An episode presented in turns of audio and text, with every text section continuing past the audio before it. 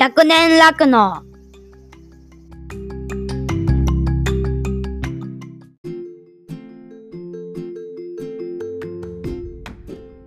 ねえ最近頑張ってることあんの？コボちゃんのモノマネができるようになりたくて。あああ。牛乳で乾杯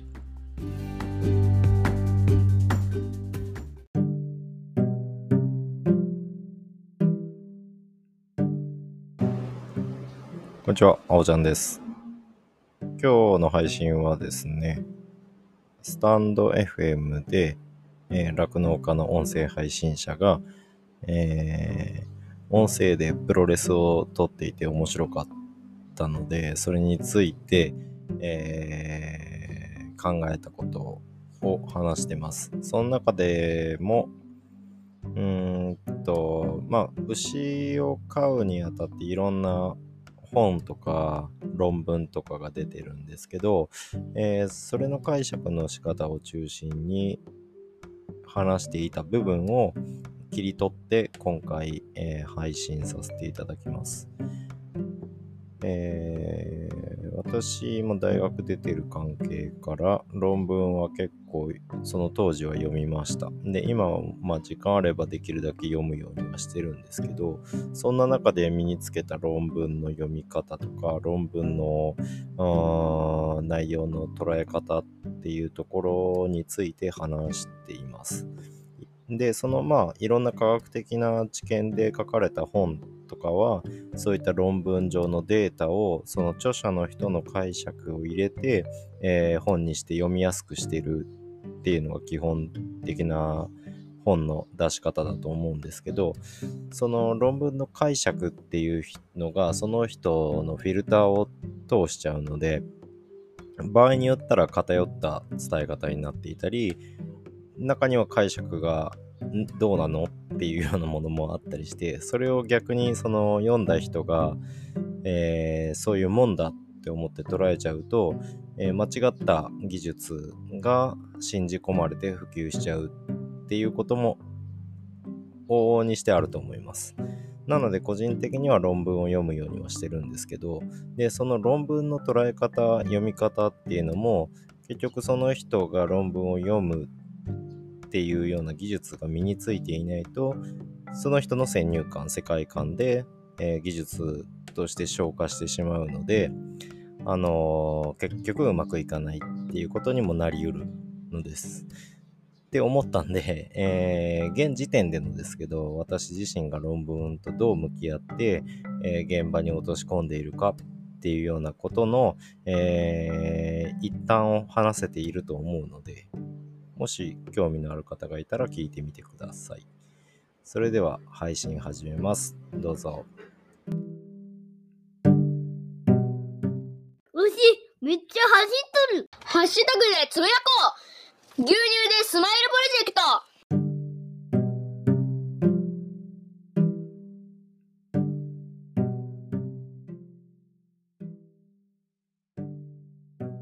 キーミンさんの言うことも日中の分かったし、うんううん。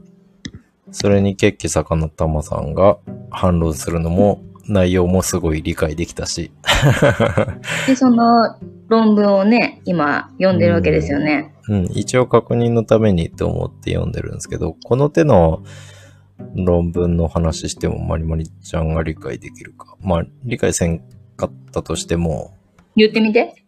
あのー今やっぱり見てると、その、初乳を上げる時間で、えー血液中の免疫物質の濃度と、あと、初乳の給与時間と下痢の発生との因果関係が、えー調べられているうんうん。論文になりますっていうことまで見たんですけど、やっぱりあのー一つの牛群牧場で、えー調べられたものではなくて、うんえー死別の、えー60個の牧場で生まれたホルスタイン種の子牛73頭で調べました。っていうことになってるので、うん。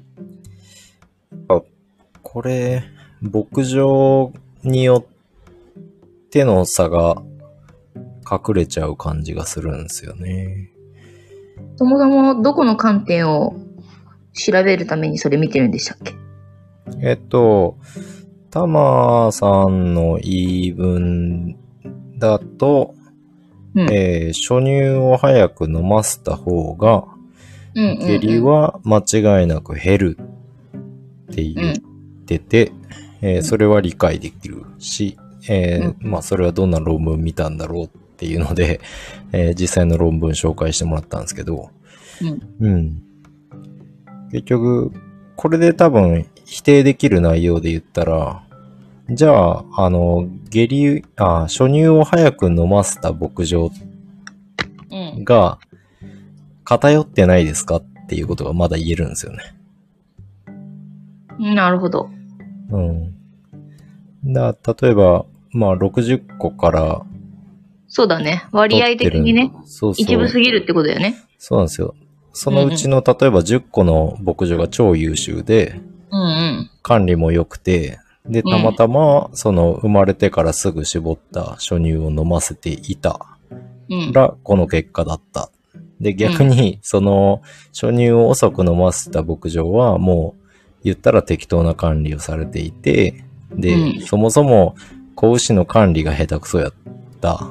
うんうんうんそういった牧場が、あのー初乳を遅く飲ませている傾向にあったとすれば、だいぶ情報に偏りが出ちゃう。うん。うん。うん。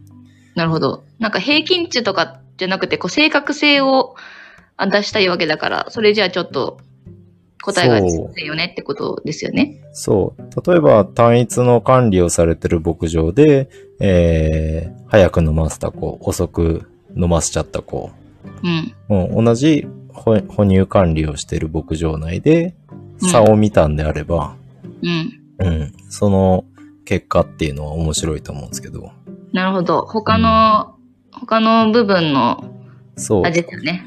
そこの要因がちょっと否定されてないので、うん。うん、やっぱりなっていう感じは、一概にそれだけが理由とは言い切れないよねっていうところで悩ましいんですね。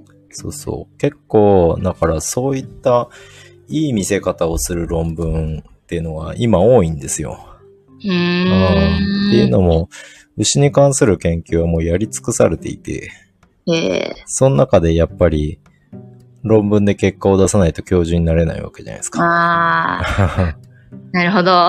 うんだからなんか政治的ですね。な、そう、そうなんですよ。結局、それで評価されないと、スポンサーもつかないし、そしたらより良い研究ができないし、はいはい。っていうところもあるので、ああ、うん。まあ言っても、免疫グロブリンの濃度は上がるっていうのは間違いないんで、免それ何です疫、か？あの、免疫物質ですね。免疫グロブリン。免疫グロブリン。で、牛の場合は人間みたいにへその緒を介して免疫の授受がないんですよ。母親から子牛に対して。なので、ああ、じゃあそれが初乳が大事ってこと？そう、初乳で抗体を得るっていうのが基本的なので、うーん。そうなんですよ。そっか。初乳は大事だけども、それが下痢に関連してるかどうかが、ってとこですね。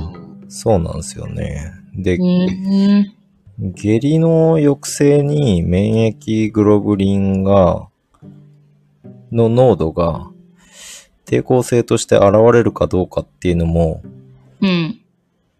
多少疑問が残る感じは。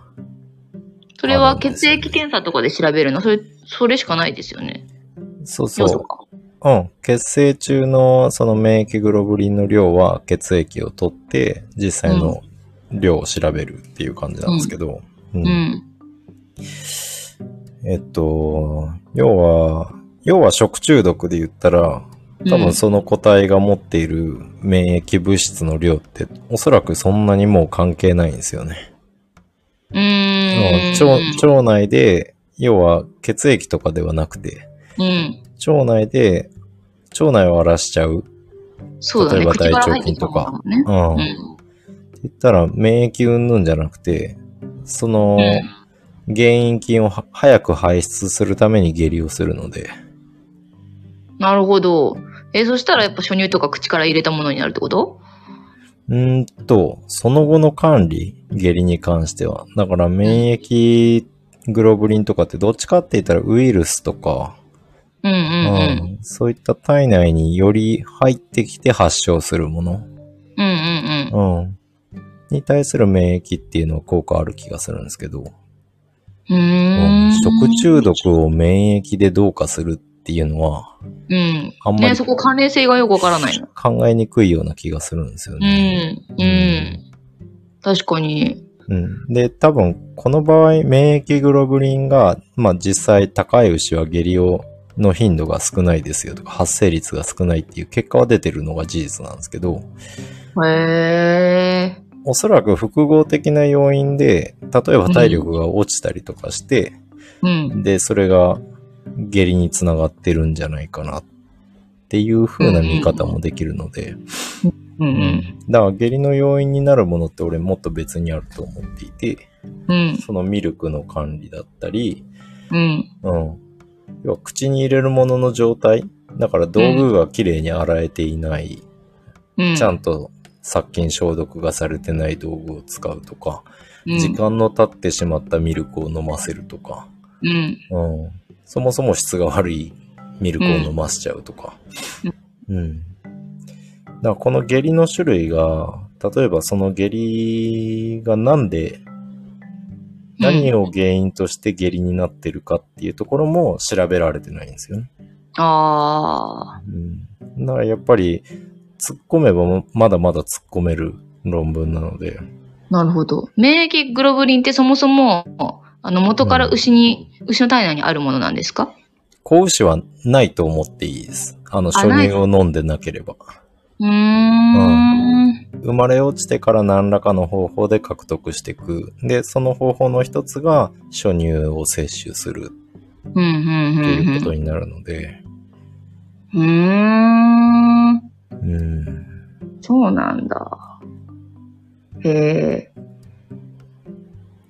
かなで、個人的にそのキーミンさんが言ってたのがわかるなって思うのは、うんやっぱり相手も生き物だよっていう話が多分キーミンさんはしたかったんじゃないかなと思っていて、うん。学術的にどんだけ証明されていたとしても、うん、その目の前にいるのはうん、一頭の子牛なわけですよね。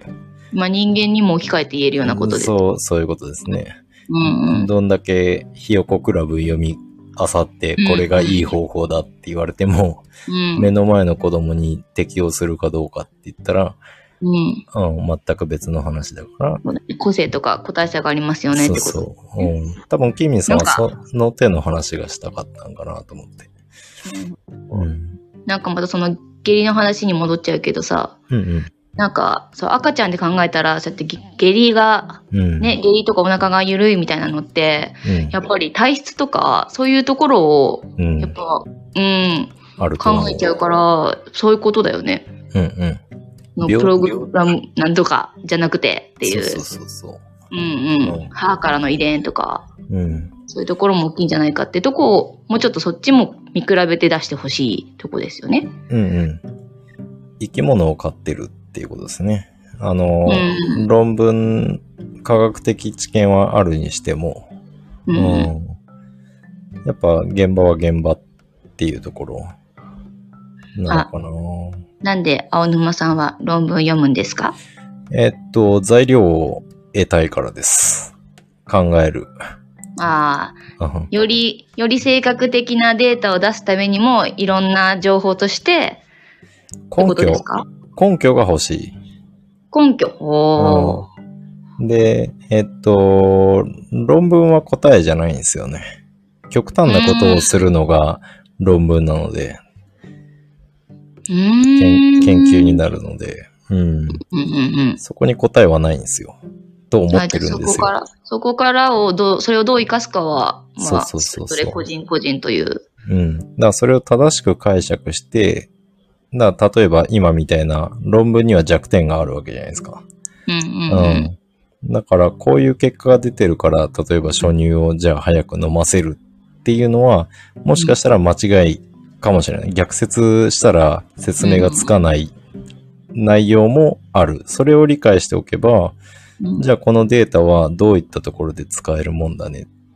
うんだ俺がまあ今回タマさんが読んだよっていう論文見させてもらって、えー、まあこの論文で使えるのは初乳を早く飲ませれば免疫グロブリンの量は上がります。うん。うん。以上、みたいな。うん。他は、すあの、否定できる要因が多すぎるので、ううんん。この論文上では、早く飲ませれば確かに免疫グロブリンは上がるんだね。そこだけは間違いない。ただ、関連して下痢と、っうん。ていうところはまた別ってことですよね。そう。下痢の原因菌がまず調べられてないとか、うーん。なるほど。うん、牧場間でもさっき言った差があるんではないかっていうことが見れてないとか。なるほど。うん。はーん。論文、面白いですね。論文面白いですよ。で、論文で本当使えるのって、あの、うん結論とかの中の1行とか2行だったりするので、うんうんうんうんそのために学者も研究してるような感じなんで、うん。うんうんうん論文をもう何百何千と読み漁って、自分で論文書きまくってたら、結構そういう論文の見方になってくる。うん。へー。うん論文じゃあ、あの、うん見ようと思ったら、結構最後のとこだけでも内容を理解できちゃうんですか？あ、そうそうそう。うん。うーん。できる。あの、要約っていうのが最初についていて、そこで大体の流れを見た後に、俺が見てるのは、あの、うん方法。どういった取りか、やり方をしました。っていうところから、あとはもう斜めにダーッと見ていって、タイトルだけ、各項目のタイトルと、あと気になるグラフとか表があれば、それさーっと見て、うん。最後その人が何を言いたいかっていうところを、見てる感じですね。うん。だから、うん、一言一句読み上げる感じではない。なるほど。うん、なんか論文は結構極端なことをやってるって、さっき言ってたじゃないですか。うんうん。知りたいことがあって、その論文を読むとして、そこに書いてある論文のうん答えも極端だから、まあ、まあ、右としてね。うん。たら、あおちゃんはその真ん中のことを知りたいために、左のことをやったりするの？ああ、左のことをやってる論文を探しますね。まあ今はもう研究職じゃないので、うんうん。はい。そういった形で出てる情報の中から、パズルのピースを見つけるっていう感じですかね。なるほどね逆にパ全く違うことを言ってる論文も読みながらこう考えそうそうるという。そうですね。うーんうん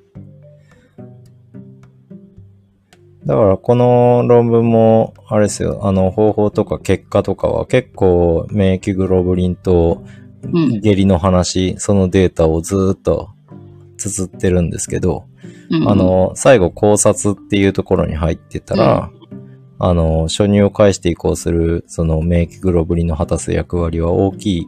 特にうん肺血症を防止する上で、その免疫グロブリンの存在が不可欠であることが分かってきた。みたいな感じなんですよね。だから肺血症って言ったら、ウイルス感染、細菌感染。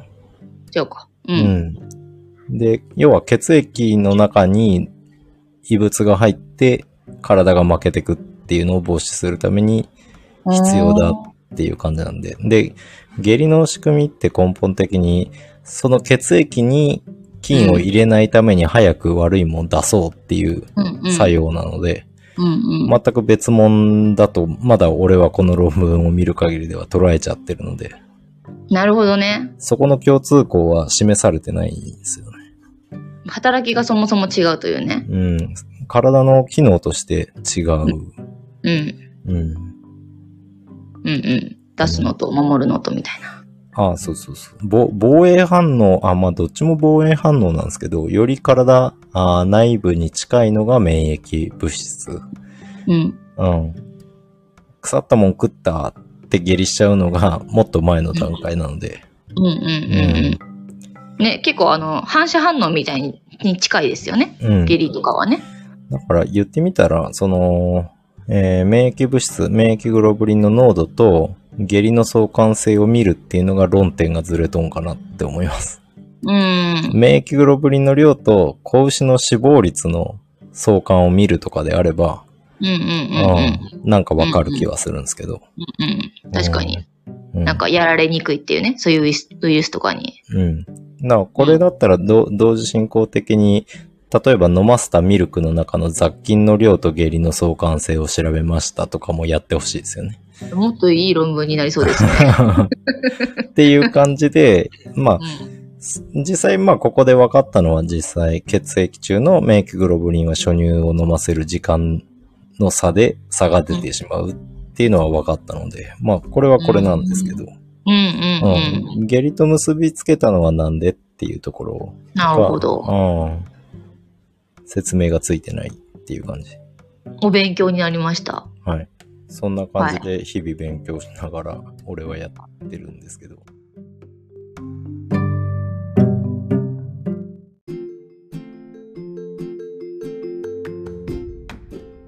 コバちゃんのものまでできるようになった？あ、だで、で、で、で、で、で、で、でき、できるようになりましたよ。え、あ、ちょ、ちょ、今のなしでお願いします。牛乳で乾杯